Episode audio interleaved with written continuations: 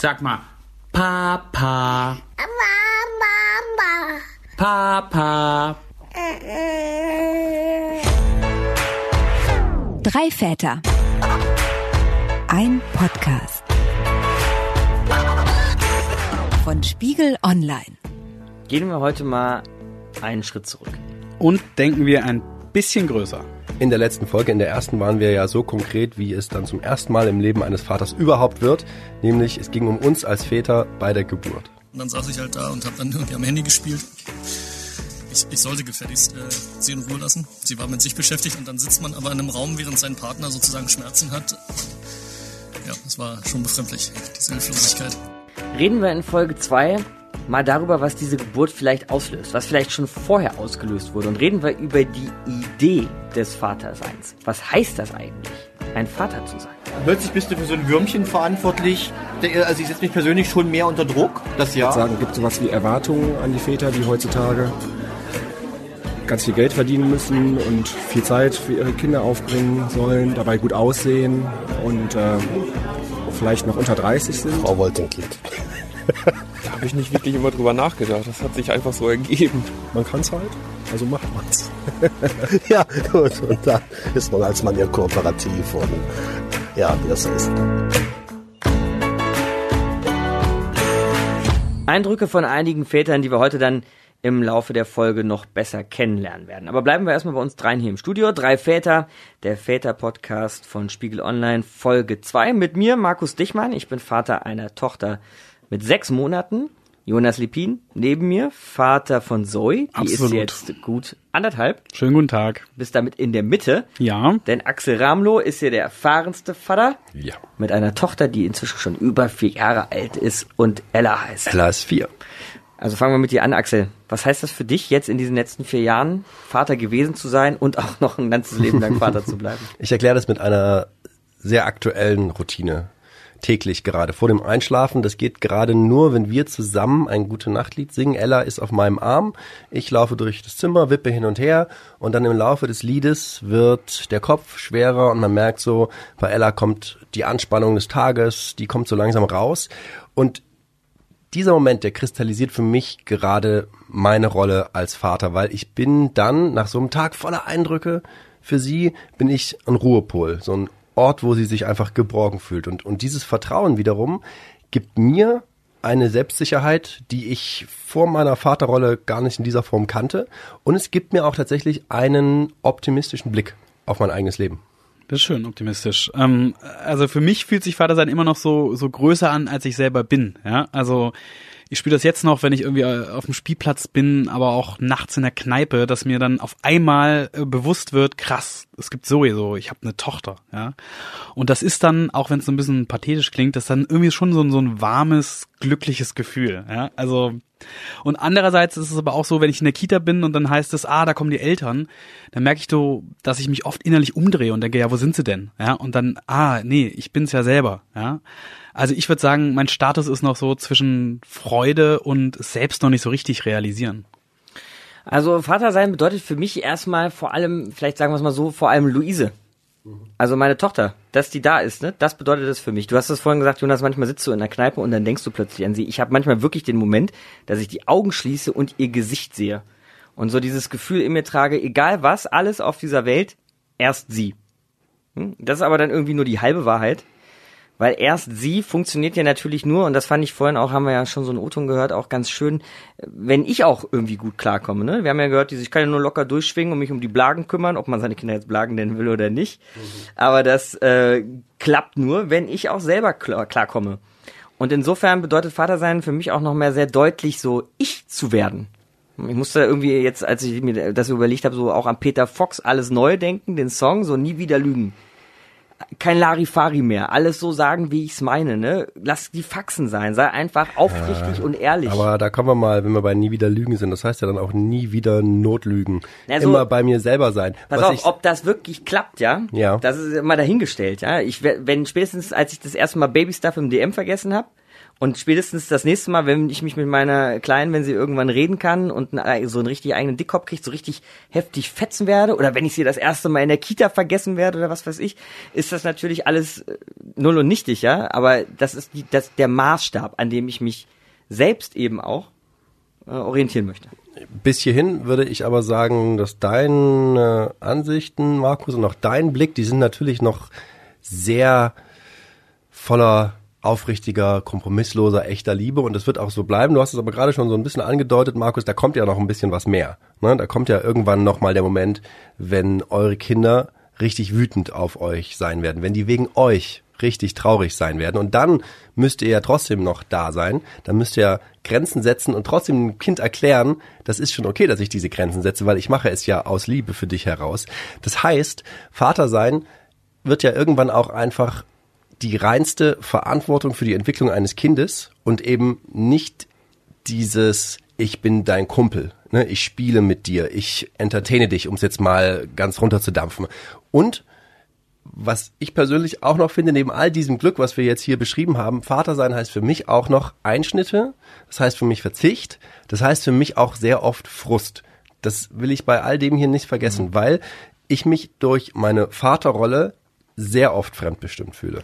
Was ich ja schon bevor ich Vater wurde immer gut fand, waren Väter, die zu mir gesagt haben, warte mal ab, wie es wird. Ne? Jetzt, wo ich Vater einer sechs Monate alten bin, ja. finde ich den Vater besonders gut. Der sagt, warte mal ab, wie es ab. wird. Warte Aber er, er meint es ja ganz liebevoll. Natürlich, unbedingt. Und Verzicht, ich meine, und dass das anstrengend wird, irgendwie war das ja vorher auch klar. Und die, dass es da überhaupt ein Vorher gab, ne? Und dass ich überhaupt mir vorher schon Gedanken gemacht habe, was sagt jetzt das schon ein Vater zu mir noch nicht Vater? Heißt auch, dass für mich schon eigentlich immer klar war, dass ich Vater werden will. Ne? Also das war als Gedanke schon immer bei mir da. Und ähm, wir sind neulich mal mit dem Mikro losgerannt, haben einfach mal ein paar Papas auf einem Kölner Spielplatz, die offensichtlich mit Kindern, mit ihren Kindern da waren, also offensichtlich Väter waren, ja, die Frage gestellt, ist das bei euch eigentlich auch so gewesen? Weil die Annahme, dass jeder Vater immer unbedingt Vater werden wollte, die ist ja nicht universell, die gilt nicht für jeden. Und das ist dabei rausgekommen. Warum ich gerne Kinder haben wollte. Keine Ahnung. Frau wollte ein Kind. da habe ich nicht wirklich immer drüber nachgedacht. Das hat sich einfach so ergeben. Man kann es halt, also macht man's. ja, gut. Und dann ist man als Mann ja kooperativ und ja, wie das so ist. Weil das Schöne ist, äh, anderes, für anderes Leben verantwortlich zu sein, jemanden aufwachsen zu sehen, sich um jemanden zu kümmern. Das ist toll, die Entwicklung mit zu begleiten. Ja, weil es total schön ist, ne? weil es von Anfang an ganz natürlich erscheint. Wann, war dir das schon immer klar, dass du Vater werden willst oder kam das irgendwann so? Ja, es war eigentlich gar keine Vernunftsentscheidung, das war eigentlich was Selbstverständliches. Am Anfang genießt man erstmal das Leben, so, und dann kann man immer noch sehen, dass man Vater wird und das Ganze noch umsetzen. Nö, das kam später irgendwann, ziemlich spät auch, mit Mitte 30. Man hat eigentlich das gemacht, was man mal machen wollte, so, und dann fällt das Thema Kind und dann denke ich mal, hat man auch die Gelassenheit, um sich darauf einzulassen. Davor hätte ich nie Kinder gewollt weil ich viele, viele andere Sachen noch erledigen wollte.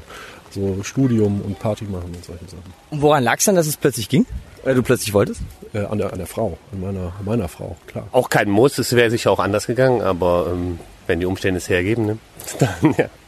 War schön. Und du? Bist du zufrieden mit deinem Vater? Ja. Super. Ciao. Tschüss.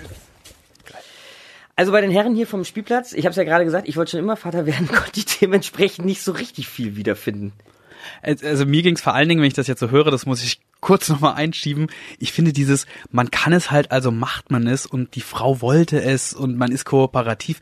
Das klingt so wie eine Umfrage aus den 70er Jahren. Also ich meine, ohne Scheiß, meinen die das ernst oder ist das dieser berühmte Kölner Humor, Markus? also ich glaube schon, dass das ernst ist. Vielleicht mit ein bisschen Kölner Humor versehen, aber per se muss ich auch sagen, auch wenn mich diese Antworten irgendwie erstaunen, finde ich es an sich auch nicht schlimm.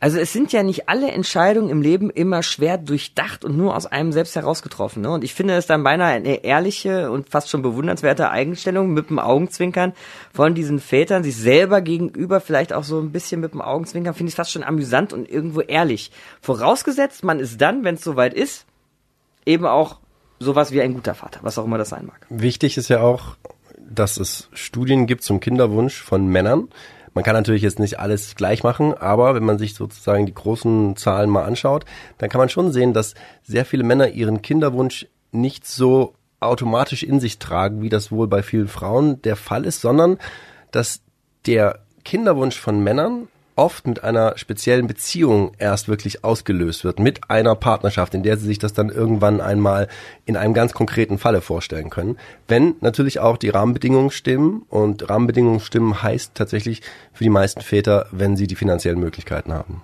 Und ich würde, glaube ich, noch vielleicht noch ergänzen wollen, ich habe auch manchmal das Gefühl, dass die Männer einfach in dieser Entscheidung nicht so reflektiert sind wie die Frauen. Die denken einfach, bevor sie Väter werden, nicht so oft drüber nach, will ich mal einer sein, will ich keiner sein, wenn ich einer bin, was für einer bin ich dann? Das ist eher so, das passiert vielleicht irgendwie. Ja, und was mich auch so ein bisschen gestört hat äh, bei dieser Umfrage, ist dieses Bild, dass man erst gelebt haben will, äh, bevor man das äh, Kind bekommt. Also so Party is over mäßig. Also also ich finde gerne vor dem Kind den berühmten LSD-Trip gehabt haben, also besser vorher als danach oder mittendrin oder so. Aber ich habe doch genauso große Erwartungen an mein Leben wie vor meiner Tochter. Ja, also und jetzt auch nochmal nachgereicht fürs Protokoll. Mir ging es ähnlich wie Markus. Ähm, mir war auch immer klar, dass ich ein Kind haben will. Also habe ich nie gezweifelt. Nach der Frage, will ich Vater werden, wenn man sich die überhaupt gestellt hat, kommt ja aber irgendwann mal der Tag X, an dem man erfährt, ja, ich werde Vater. Ne? Da ist es dann soweit, man erfährt, aha, meine Freundin oder eine Frau, die ich kenne, ist schwanger mit meinem Kind. Ich kann mich ziemlich gut erinnern, wo das bei uns war und wann das bei uns war. Wir waren nämlich im Urlaub in den USA, in New Orleans. Wunderbare Stadt und deshalb hatten wir echt saugute Laune, waren sauglücklich, haben das Leben schwer gefeiert und da ist irgendwie nicht viel Konfliktstoff zu bieten. Außer vielleicht, der, dass der Gedanke in dem Moment auch aufkam, hey, aber vielleicht war das auch das letzte Mal, dass wir jetzt so zusammen so eine fette Reise machen. Weil das ist mit Kind natürlich schon irgendwo komplizierter. Geht, machen ja auch viele heute. Aber vielleicht anders als dann nur zu zweit so. Aber trotzdem sauglücklich gewesen. Ähm, ich war nicht in Louisiana, sondern bloß in Hamburg. Äh, Komm, Hamburg. Aber äh, ich glaube, ich war ähnlich euphorisch. So. Axel, du? Also ich wollte nicht Vater werden. Insofern war ich nicht euphorisch. Ich war wütend. Wütend auf mich selber, wütend auf Ellas Mama.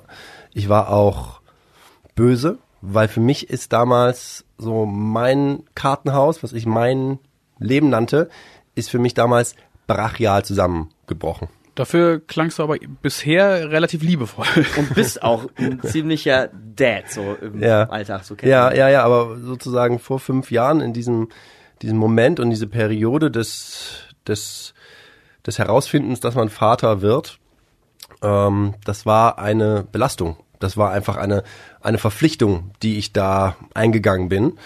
Aber eben auch eine reine Verpflichtung. Ja, ich habe ähm, ich habe auch keine Freude zum Beispiel richtig empfinden können, wenn ich Ella durch den Bauch ihrer Mutter spüren konnte. Ich habe gemerkt, da ist was und das ist meins, aber so Freude im Sinne von, yeah, jetzt in drei Monaten geht's los, dann ist sie endlich da, habe ich überhaupt nicht gespürt. Ich habe schizophrenerweise, könnte man sagen, mich um alles sehr gewissenhaft kümmert, also das Babybett, der Kinderwagen, das Sorgerecht beantragen. Das war mir extrem wichtig, weil ich von Anfang an gleichberechtigt da sein wollte für Ella. Das war mir immer klar. Ich habe zum Beispiel auch schon vor der Geburt abends schon mal gute Nachtlieder auswendig gelernt. Ja, Das damit das so einfach, Text, ne? damit das einfach, damit das einfach sofort Ja. drin ist. Hab den Text auswendig gelernt. Abends hat man das immer wieder vorgesungen mit einem Ehrgeiz, der da definitiv da war, aber ohne Freude. Das klingt, als hätte dich irgendwie so eine Vaterpflicht erwischt. Ja, Jetzt ja. muss ich's machen. Ja, natürlich. Und aber es wird ja irgendwann auch mal den Punkt geben, wo mich Ella vielleicht fragen wird, wie bin ich eigentlich hierher gekommen? Und ich kann dann leider nur sagen, naja, das war jetzt nicht so geplant und ich habe mich damit eigentlich nicht so gut gefühlt. Und das, äh, da mache ich mir jetzt schon irgendwie mega Vorwürfe, dass das so sein wird. Ich mache mir auch Vorwürfe, dass Ellas Mama so eine schwere Zeit hatte. Sie war aber nun mal so, wie sie ist. Ich glaube allerdings, das, was dann in den letzten vier Jahren passiert ist, hat das Ganze dann um 180 Grad gedreht. Also es hat dann einfach nur einmal Ella wirklich anschauen gebraucht, einmal im Arm halten und es war alles weg.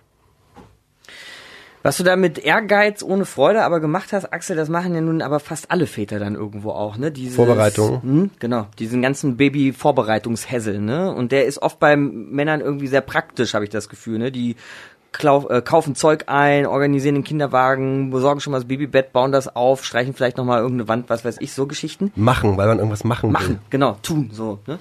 Aber was ich mich frage, ne, bei dem ganzen Machen, wo bleibt ein bisschen das Denken oder das Nachdenken? Fragt man sich auch mal so, hey, was heißt das eigentlich, Vater sein? Was kommt denn da so auf mich zu? Wer hat da welche Erwartungen? Gibt's Vorbilder? Finde ich, irgend, finde ich irgendjemanden, der das schon richtig toll macht? Und so möchte ich es vielleicht auch machen. Also ja, also ich, also ich bin da glaube ich sehr anfällig. Also wenn in meinem Freundeskreis ein Vater irgendwie einen guten Move macht, dann ich sag mal, bin ich sofort Fan. Ja? Also ähnliches beobachte ich bei Büchern oder Serien. Ich ähm, klaue mir irgendwie die besten, ich sag mal, Vaterposen irgendwie zusammen. Ähm, vielleicht auch, weil ich ahne, dass irgendwie eine einzelne Person sowas ja ganz schlecht in sich vereinen kann. Also ich, ich würde sagen, ich habe das Vatersein ständig im Kopf geübt. Aber ähm, ich muss auch sagen, als Vater Verantwortung übernehmen und diese, diese Erwartungen, die auf einmal an mich gestellt werden, das fand ich eigentlich schon immer gut. Und ich habe eigentlich nie gezweifelt, dass ich ein guter Vater sein werde. Auch wenn das jetzt so ein bisschen ähm, ähm, übertrieben vielleicht klingt. Ich will damit sagen, also ich bin Du nicht bist der Geilste hier. Ja, eben nicht. So, ich will nicht sagen, ich bin der Geilste. Ich will, äh, also ich werde auch harte Fehler machen, so. Aber ich habe so ein Urvertrauen, dass ich denke, ja, das wird schon gut gehen, weil ich habe ja die besten Absichten. Ich habe mich am Anfang eher damit beschäftigt, wo finde ich meine Lücken noch zwischen meiner kommenden Vaterrolle, wo sind dann noch die Lücken für Axel, den Menschen. Die anderen Sachen, die du so dir überlegt hast, so von Vorbildern her, das hatte ich alles überhaupt nicht im Kopf. Ich habe mir so Gedanken gemacht, vielleicht nicht so explizit ums Vatersein, aber so um die Frage, ob ich als Person ein Vorbild für einen anderen Menschen sein kann. Ne? Weil so ein Kind braucht irgendwie Orientierung im Leben, in seinem Verhalten und Handeln. Weil die kommen halt nicht mit einer Gebrauchsanweisung auf die Welt, wie das alles funktioniert. Die sind, müssen wir als Eltern beinahe sein, diese Gebrauchsanweisung. Ne? Und das habe ich, glaube ich, kann man, kann ich mir so im Nachhinein konstruieren, in meinem Leben auch schon ein paar Mal geprobt. Ne? Also ich habe mal äh, Kinder gecoacht im Sport, habe eine Mannschaft trainiert, ne, wo du auch so mit deren ganzen, also gehst halt einfach mit Kindern um. Ne? Das ist vielleicht so eine erste Übung gewesen. Hey, was gebe ich denen mit? Wie gebe ich, gehe ich mit denen um? Wie vermittel ich irgendwas oder so?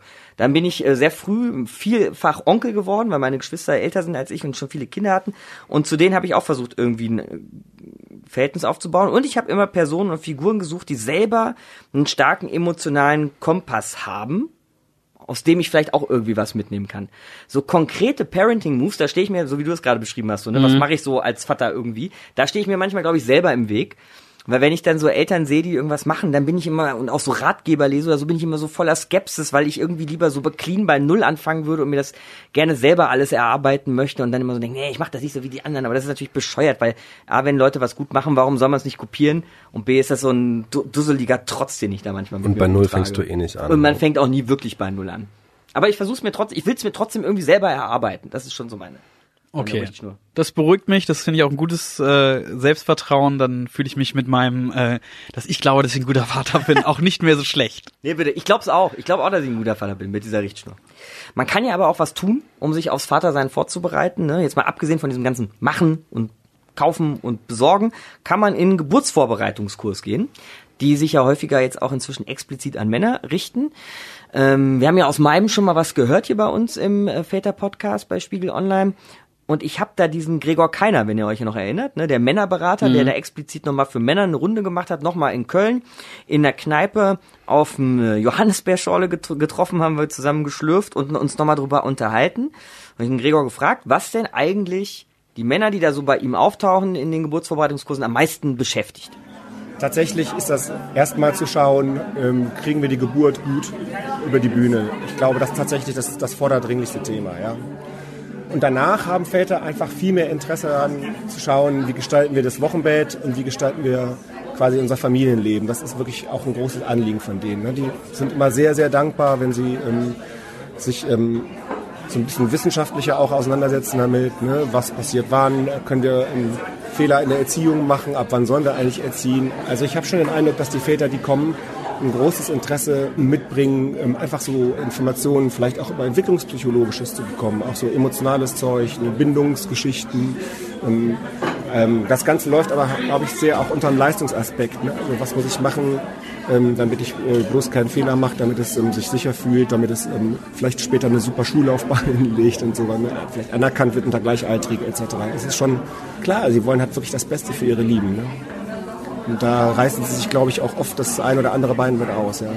Also ist da auch Stress im Spiel? Klar, total. Druck, Leistungsdruck, glaube ich, Angst vor Versagen, auch Angst, dass die Beziehung und die Partnerschaft das vielleicht nicht aushält. Ne?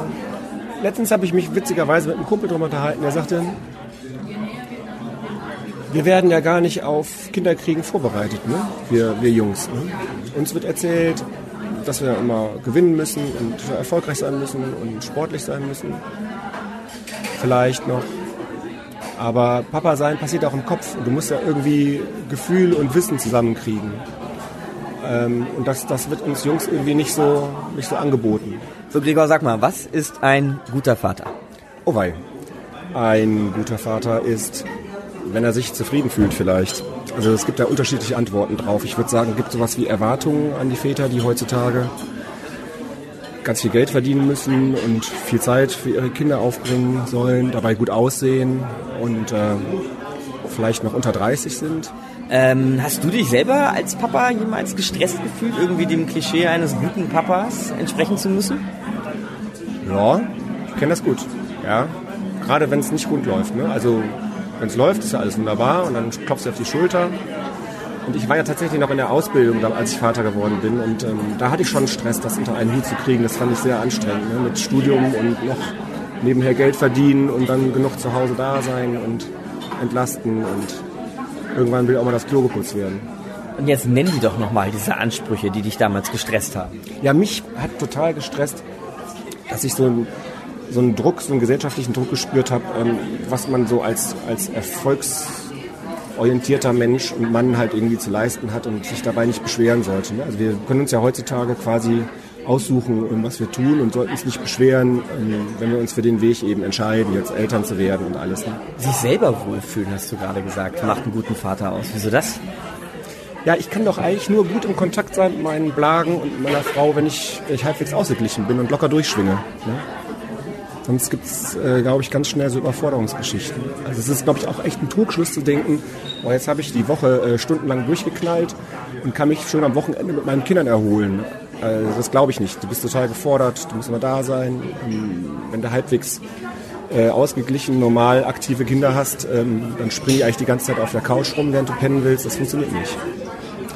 Deswegen muss man, glaube ich, echt immer gut gucken, wo hat man so seine Inseln, wo baue ich Puffer ein, kann ich die vielleicht auch mitnehmen dabei. Also das ist schon wichtig.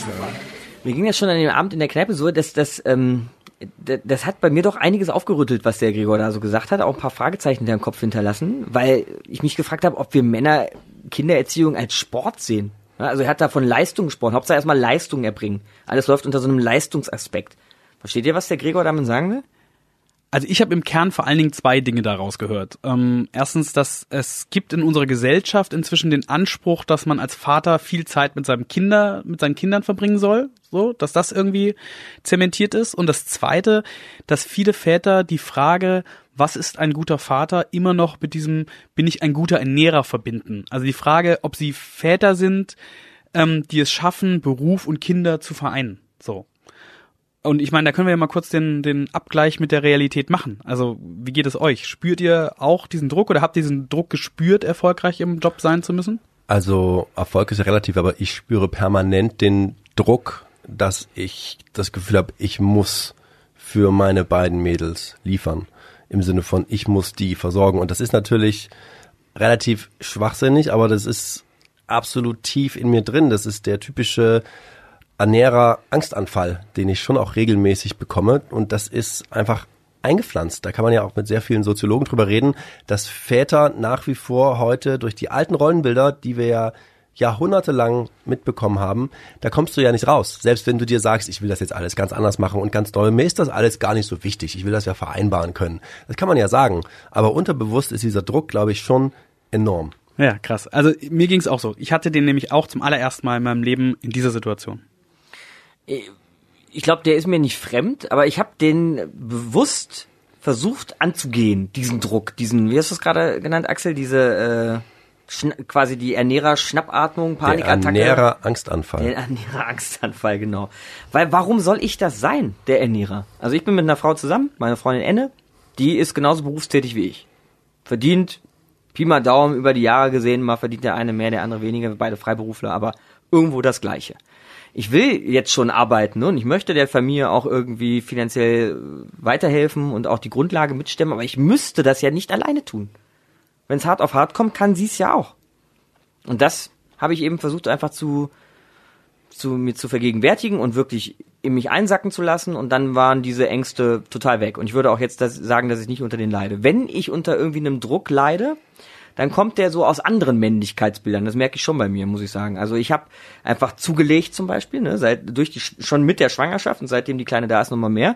Und ich habe früher immer Sport gemacht und dachte, hey, so ein ordentlicher Mann, der muss irgendwie auch Muckis haben und sportlich sein und ein bisschen trainiert sein und so. Und jetzt gucke ich manchmal in den Spiegel und denke mir, oh Mann, ey, und dann zwickt der Rücken irgendwie vom Rumschleppen und dann tut der Fuß weh und ich denke mir, oh, so ein Mist, ja. Also jetzt werde ich hier irgendwie unfit und gebrechlich und das passt dann so mit meinem Männlichkeitsbild nicht überein und stresst mich dann schon auch, muss ich sagen. Also du könntest ja aber dann zum Beispiel Sport machen, machst du aber dann nicht. Und das ist dann aber wieder der gesellschaftliche Druck, der dir sagt, ich kann ja jetzt nicht meine Freizeit haben, sondern ich will ja zu Hause auch noch was machen, nachdem meine Arbeit vorbei ist. Könnte ich mich entweder um mich kümmern oder ich gehe halt nach Hause. Da clashen dann sogar zwei Männerbilder, ne? Da clasht das Männerbild vom Vater sein, anwesend sein, äh, ne? Richtig fürsorglich sein und Vater muss fit sein, Sport betreiben, gut aussehen. Ne? Da clashen dann zwei Bilder, die ich dann nicht mehr vereinbart kriege. Das ist ja ungefähr das, was ich eben auch da rausgehört habe. Also ähm, spüren Väter heute einen gesellschaftlichen Druck, neben der Arbeit noch viel Zeit mit den Kindern verbringen zu müssen. Ja. Und meine These wäre, ehrlich gesagt, ein Großteil ist einfach damit beschäftigt, Geld zu verdienen, einen Job zu machen, die Familie mit der Frau zusammen irgendwie am Laufen zu halten. Und ich glaube, die Frage, ob sich ein Vater von außen irgendwie von der Gesellschaft gestresst fühlt, weil er es irgendwie nicht schafft, zum Kinderschwimmen zu gehen, ich glaube, die Frage ist einfach, das ist eine Luxusfrage. Das glaube ich überhaupt nicht. Und das will ich vielleicht mal versuchen, mit ein paar Zahlen anschaulich zu machen. Eine Runde Zahlen muss sein. Es gibt einen Väterreport des Bundesfamilienministeriums, das ist von 2016. Und laut diesem Bericht wollen 80 Prozent der Väter mehr Zeit für ihre Familie haben. Ein Punkt. Zweiter Punkt, jeder zweite Vater hat für sich den Anspruch, dass die Kinderbetreuung 50-50 aufgeteilt wird, ja. Das sind jetzt schon mal zwei Zahlen. Jetzt kommt die dritte. Nur knapp 15 Prozent aller Paare schaffen das auch tatsächlich. Das heißt, dieser Anspruch und diese Wirklichkeit, da ist eine riesige Lücke. Das, was Frauen schon seit Jahrzehnten versuchen müssen, nämlich Familie und Beruf irgendwie zusammenzubekommen, dieser Druck ist jetzt auch bei den Vätern angekommen und deswegen glaube ich, dass es doch viele Väter stört, wenn sie dann das Kinderschwimmen absagen müssen. Wobei es ja jetzt, Axel, bei diesen Zahlen um die Frage ging, wollen Väter das, ne? Also wollen sie Familie und Arbeit unter einen Hut kriegen? Und es gibt ja in den Sozialwissenschaften dieses beliebte Phänomen der sozialen Erwünschtheit. Wenn dich jetzt einer fragt, willst du Familie unter, und Arbeit unter einen Hut kriegen, sagst du natürlich in dem Moment ja. Eben weil er vielleicht dieses Männerbild des modernen Mannes ist, dem das entsprechen würde. Aber vielleicht ist man dann eben doch und da werden wir im Laufe unseres Podcasts ganz sicher, sicher noch darauf zu sprechen kommen, vielleicht doch ganz schön für viele Männer, sich dann mal schnell wieder rauszuziehen und äh, zurück zur Arbeit zu gehen.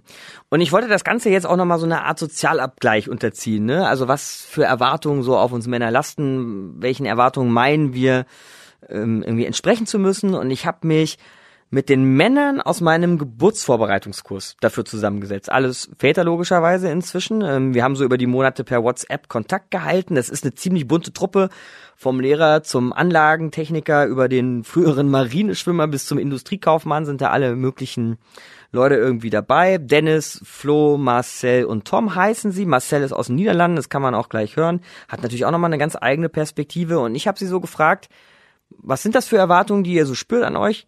Und was heißt es vielleicht für, auch für euch, ein guter Vater zu sein? Was ist ein guter Vater? Genau. Was ist ein guter, ein guter Vater? Du sollst jetzt nicht die Frage noch fünfmal wiederholen. Ein guter Vater aus meiner Sicht ist jemand, der, ähm, der, sch- ja, das ist auch blöd. Nein, das Beste für sein Kind rausholt und für sich selber wollte ich sagen, aber das stimmt nicht, weil du musst auch Ich noch, glaube, wir müssen wegkommen von Ja. dem, zu versuchen, das in einem Satz zu sagen. Also ich frage mich, ist man ein guter Vater, äh, guter Vater, wenn man irgendwie nach dem, nach dem Rollenbild der Gesellschaft agiert oder ist man ein guter Vater, wenn man sich selber damit wohlfühlt? Die größte Erwartung stelle eigentlich ich an mich selber, weil ich gerne fürs Kind da sein möchte, genau wie alle, die hier am Tisch sitzen auch.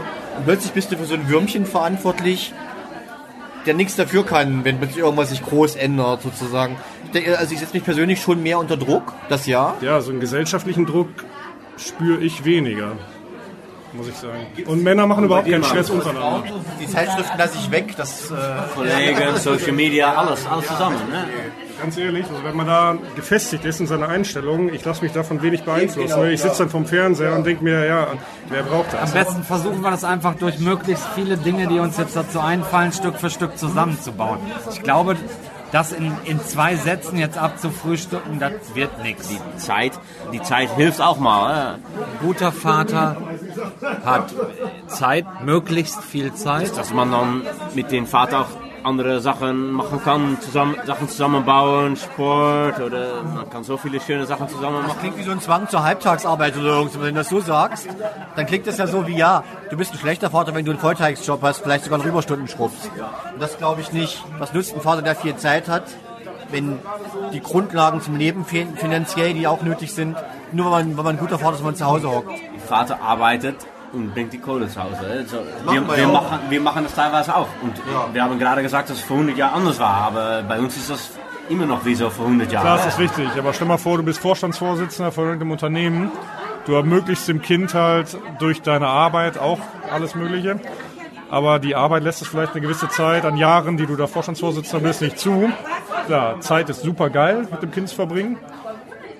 Aber nur um guter Vater zu sein, heißt das nicht, dass man unheimlich viel Zeit, glaube ich, dem Kind verbringt. Interesse, Interesse fand ich sehr schön. Ne? Man Interesse soll auch die das, Zeit, genau, das, Interesse. damit ist auch die Zeit Qualität. Ja? Gerade was letztes Mal festgestellt, dass Väter eh die cooleren Elternteile sind, ja, die mehr das Risiko eingehen und der lustigere Spielgefährte sind. Ich spiele mehr mit meinem Sohn, als dass meine Freundin das macht, weil die ist so viel mehr fokussiert auf, dass er seine Milch bekommt. Also, so viele dieser andere Verantwortlichkeiten auch, dass man damit so beschäftigt ist und so den Kopf voll hat, dass man weniger Zeit oder Freiheit fühlt, auch nochmal nur Spaß zu haben. Aber das ist, das ist wiederum der Luxus desjenigen, der sich nicht kümmern muss, ja, der eben nicht früh um fünf Stunden da sein muss und um abends um acht noch, ja. So. Also es ist schon mal gut, wenn man grundsätzlich einfach erstmal so eine Grundruhe mitbringt. Die überträgt sich nämlich in äh, den meisten Fällen auch aufs Kind. Über den anderen Umgang. Das ist ja der entspanntere Umgang. Das haben wir das letzte Mal Und die Frauen sind immer unentspannt. äh, viel besorgter und viel, also vielleicht nicht, weiß bei meinem Fall ist es so immer, ist immer so, oh, ein Hustenhaar und wirft das Kind nicht so hoch. Aber das würde ich eben so nicht unterschreiben. Die Frau, die hat halt auch Erwartungen an mich. Äh, Und zwar in erster Linie, dass ich auch für das Kind sorge, dass sie auch mal ihre Freizeit hat oder sie duschen kann, sie Essen machen kann und dass ich mich dann ums Kind kümmere. Wie geht's mit euch, wenn man nachts nicht schlafen kann, ne, war etwas los mit deinem Kind und ähm, ich weiß auch, eigentlich soll ich noch mal ein paar Stunden schlafen, ne, so dann hat man den Bilanz zwischen Kind und Schlaf, Arbeit, alles zusammen, ne, dann, dann geht dann oft, vielleicht mal oft, etwas öfter den Partner. Ich fühle mir dann etwas schuldbewusst, so, dass, vielleicht bin ich dann in dem Moment kein guter Vater oder Partner oder was auch, aber doch, man muss auch mal an deine eigene Schlafstunde denken, anders ist man auch eine Gefahr auf den Arbeit. Äh. Mir fallen zum Beispiel Beispiele ein für nicht gute Väter. Das heute auf der Fahrt hierher, in der, ein Vater mit seinem Kind in so einem Buggy. Das Kind war total auf Aufmerksamkeit fixiert, Papa, Papa, Papa. Und was hat er gemacht? Handy, ne, in der Hand. So weiter, vom Einsteigen bis zum Aussteigen. Ja, wo ich mir denke, okay, das ist kein guter Vater, glaube ich. Ja. Egal wie wichtig das war. Also auf jeden Fall in dem Moment war der kein guter Vater. Ja, Äh, kann ja sein, dass er in ja. anderen Bereichen des Lebens ein guter Vater Ja, ist. Und genau. das ist äh, für mich what it's all about. Ne? Manchmal ist man ein guter Vater und manchmal ist man vielleicht auch nicht so ein guter Vater. Ne? Genau, für mich ein guter Vater hört darauf, was das Kind zu sagen hat, macht sich Gedanken darüber, was hat mein Kind zu sagen, wie sieht mein Kind die Welt. Das höre ich mir an, lass das sacken, denke darüber nach. So, fertig. Ah, schön, gut gesagt. Ist mir auf den Pott eingefallen. Also was ich sehr interessant fand an dieser Konstellation ist, dass alle gesagt haben da in der Kneipe, nö, an mich als Vater werden gar nicht so Erwartungen herangetragen, wenn, dann mache ich mir die selber oder so, ne? Und das finde ich doch irgendwie so ein bisschen spleenig, weil allen gleichzeitig doch wieder was einfällt, was einen guten Vater ausmacht, ja, oder was auch einen schlechten Vater ausmacht. Und da dachte ich, hatte ich so das Gefühl, das passt nicht so richtig zusammen. Ist ein bisschen schizophren. Mir, mir hat natürlich der Gedanke gefallen, dass wir die cooleren Elternteile sind, ja. Also, okay, versuch das mal irgendwie deinem Kind oder deiner Freundin zu vermitteln, aber so äh, der Gedanke, der hat mich schon gefreut. Ähm, aber das Schlüssigste in dieser Runde fand ich eigentlich, ein guter Vater hat Interesse. Weil ich finde, dieser Gedanke, unabhängig von Zeit, Geld oder irgendwie besonders schlauen Erziehungsideen, der funktioniert einfach. Ja? Also ehrliches Interesse ist doch im Prinzip die höchste Wertschätzung, die du irgendwie so einem Kind entgegenbringen kannst. Also für mich ist es so der Mic-Drop-Satz dieser, äh, dieser Folge. Also Will da jemand noch was drauf Naja, erwidern? Das Mikrofon will ich dann doch nochmal aufheben, weil ich finde das mit dem cooleren Elternteil, das finde ich schon höchst unglücklich, weil was heißt das dann im Endeffekt? Was will das denn sagen? Ich bin mehr für den Spaß zuständig, das Entertainment und dann, wenn es schwierig wird, die großen Erziehungsfragen, dann, wenn es auch mal Ärger gibt, wenn es nicht nur Spaß macht, was ist dann die Mama? Ja, komm, aber das war ja wahrscheinlich auch noch nicht ganz ernst gemeint. Aber das ist als Witz vielleicht ausgesprochen, aber ich glaube, dass da schon ein wahrer Kern ist. Genauso wie bei den Vätern, die wir auf der Straße gefragt haben, wenn es um die Frage ging, warum sie eigentlich Vater geworden sind. Da wird auch alles mit dem Lachen gesagt, aber dahinter dem Lachen steckt ja schon auch Wahrheit. Und was ich auch noch sagen möchte, ist, Interesse am Kind, das ist ja alles schön und gut, aber reines Interesse reicht ja irgendwann nicht mehr aus. Die höchste Wertschätzung als guter Vater, wenn wir von heutigen Vätern mit all ihren Ansprüchen reden, finde ich, ist derjenige Vater, der eben auch bereit ist, jenseits des Kumpelseins an den nicht so schönen Seiten der Kindererziehung mitzumachen. Und das geht viel früher los, als man denkt. Also jenseits dieses Kumpelseins und der cooleren Eltern, äh, Jonas, ne, was du da ja auch irgendwie ganz witzig fandest, fand ich, hat das Marcel ja, aber einer aus der Runde in der Kneipe schon selber ganz gut aufgelöst. Ne? Er sagt, dieses Klischee, dass Männer toller spielen und die cooleren Elternteile so, so sind, kommt eben daher, dass sie ganz oft nicht die Verantwortung tragen, die die Mütter tragen. Weil die Mütter müssen sich erstmal um die Basics kümmern und der Vater kann dann oben drauf der Clown sein, der reinkommt und spielt und Faxen macht, weil sich um das Hier und Jetzt ja des Kindes quasi schon gekümmert ist. Und ich glaube, das ist ein ganz großer Kasus Knaxus unseres ganzen Podcasts, aller Folgen, die wir noch so vorhaben. Vielleicht, wenn man das jetzt so weiterdrehen würde, müssen wir als Väter uncooler werden. Weniger die lustigen Clowns, alltäglicher, mehr so pflichtbewusste Soldaten, da sind wir wieder bei Pflicht und Leistung, ja, die den Job des Dads einfach bringen und sich nicht vor Verantwortung scheuen. Jawohl, und das war jetzt Folge 2 unseres Väter-Podcasts bei Spiegel Online. Und in der nächsten Folge beginnen wir dann mit den ersten Wochen nach der Geburt. Was kann der Vater leisten? Was macht er überhaupt in den ersten Wochen? Was macht die Frau? Darüber werden wir äh, alles reden. Ja.